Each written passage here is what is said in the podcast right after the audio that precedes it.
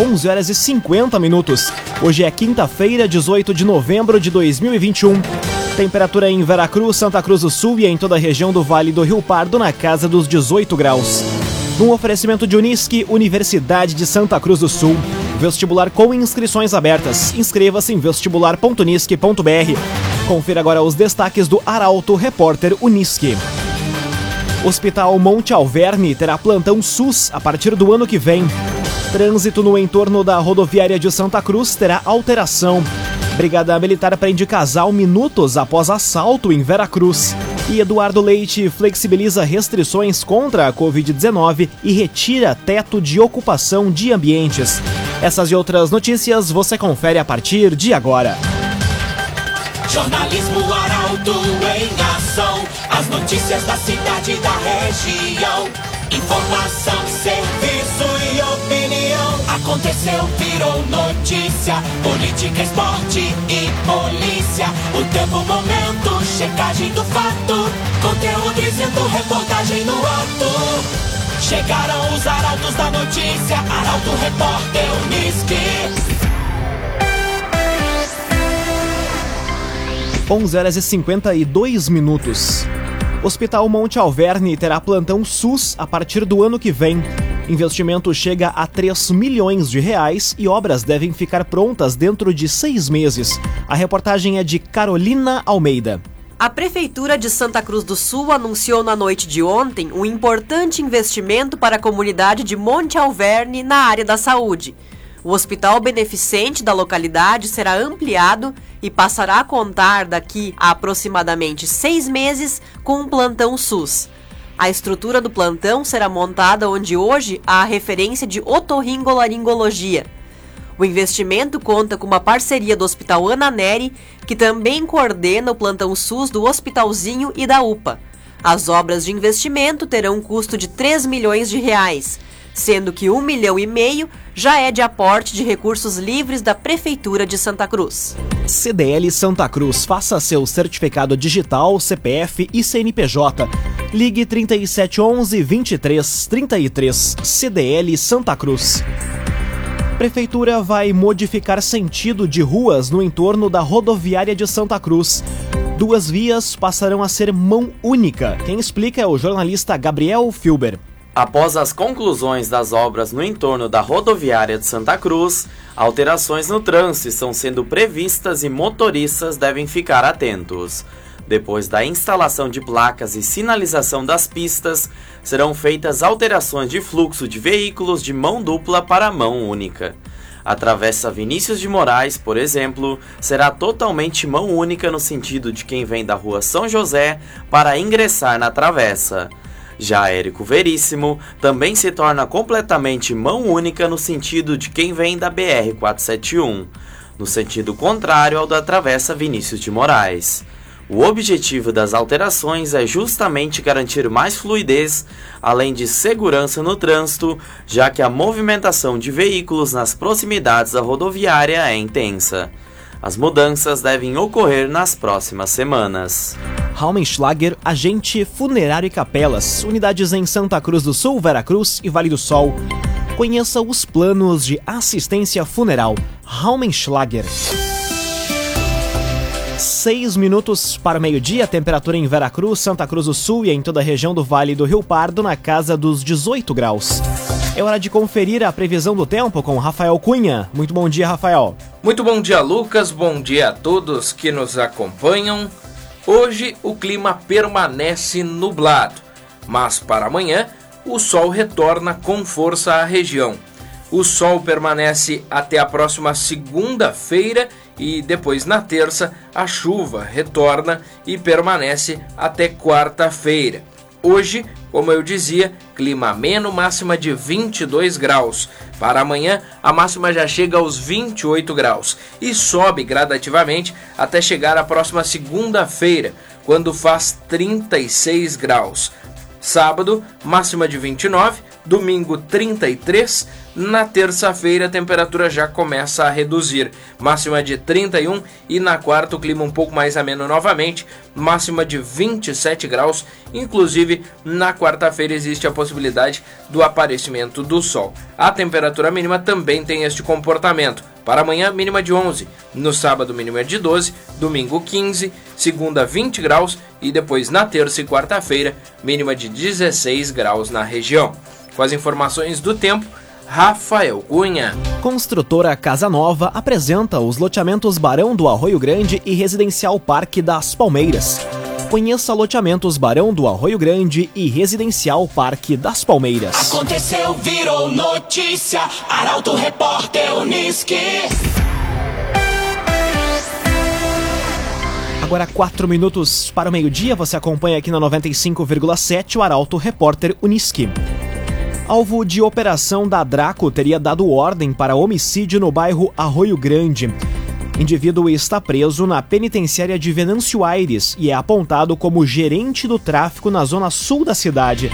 Detalhes na reportagem de Luísa Adorna. Apontado como gerente do tráfico de drogas da zona sul de Santa Cruz, o homem de 25 anos, que foi alvo principal de uma operação da Draco realizada ontem, também está entre um dos indiciados por um crime que chocou a comunidade do bairro Arroio Grande.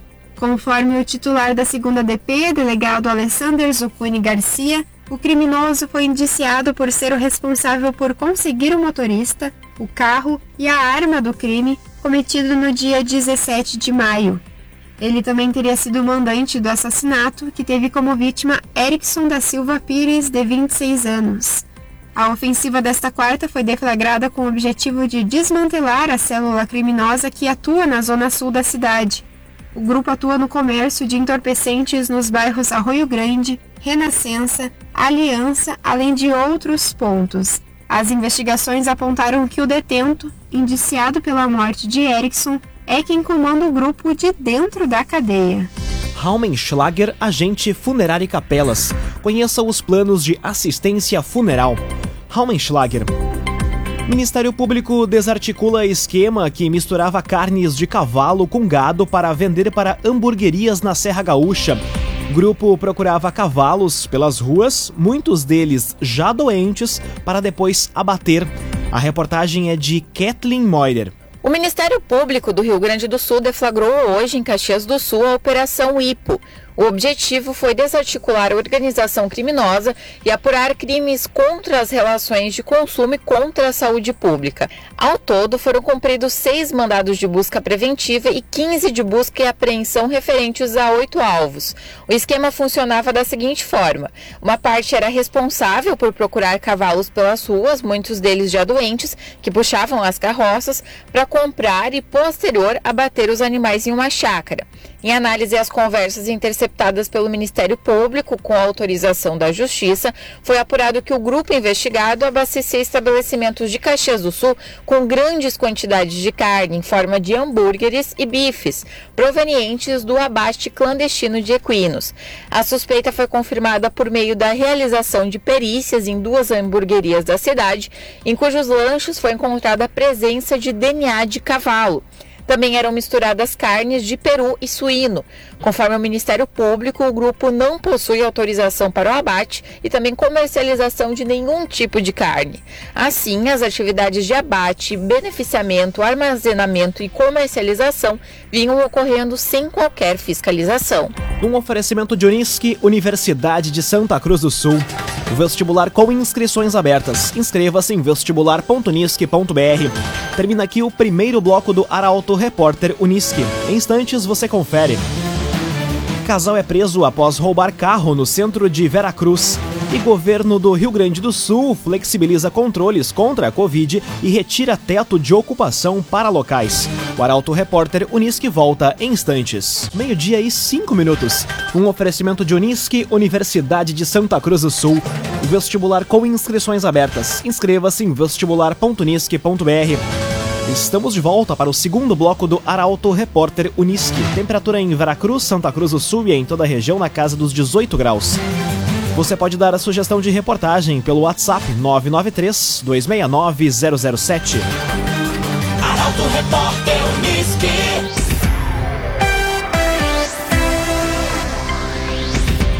Brigada Militar prende casal minutos após assalto em Veracruz. Dupla usou moto com placa clonada para assaltar homem no centro. Detalhes com a jornalista Taliana Hickman. Um homem e uma mulher foram presos em flagrante após um assalto no início da noite de ontem no centro de Veracruz. A dupla teria rendido um homem que saía de um prédio e roubado na ação um automóvel Corsa. Segundo informações repassadas pela Brigada Militar, um casal chegou ao local do crime em uma motocicleta CBX 250 com placa clonada. O homem abordou a vítima e fugiu levando o carro que tem placas de Santa Cruz do Sul. Já a mulher fugiu com a motocicleta. Uma guarnição foi acionada e rapidamente conseguiu capturar os dois já em Santa Cruz, nas proximidades do Autódromo Internacional de Santa Cruz do Sul. Com os dois, foi apreendida uma arma calibre 9mm de fabricação artesanal e três munições do mesmo calibre. Ainda conforme a BM, a placa da moto havia sido modificada com o uso de fitas isolantes. O carro roubado foi recuperado e restituído ao proprietário. O agenciador. Compre e venda seu carro com quem te ouve, te respeita e te entende. Conte com o agenciador cai pela metade o número de lavouras de tabaco atingidas por granizo. Registro mais recente de prejuízo foi na terça-feira, quando lavouras foram destruídas em Veracruz. A informação chega com o jornalista Guilherme Bica. Caiu pela metade o número de produtores de tabaco atingidos por danos nas lavouras na atual safra. Conforme dados repassados pela Associação dos Fumicultores do Brasil, a FUBRA, na safra 2020-2021, em todo o sul do Brasil, foram 10.920 associados atingidos. Já na atual safra, foram 5.095 associados atingidos no mesmo período. O registro mais recente de prejuízo foi na terça-feira desta semana, quando 37 fumicultores foram afetados pelo granizo no Vale do Rio Pardo sendo 37 em Boqueirão do Leão e 7 em Veracruz. CAD-RS, Centro de Cirurgia do Aparelho Digestivo, Dr. Fábio Luiz Vector. Agende sua consulta pelos telefones 3711-3299 ou 2109-0313. Dr. Fábio Luiz Vector. Conteúdo isento, reportagem no ato. Arauto Repórter Uniski. Meio-dia, 8 minutos. Você acompanha aqui na 95,7 o Arauto Repórter Uniski. Governo flexibiliza restrições contra a Covid-19 e retira teto de ocupação de ambientes.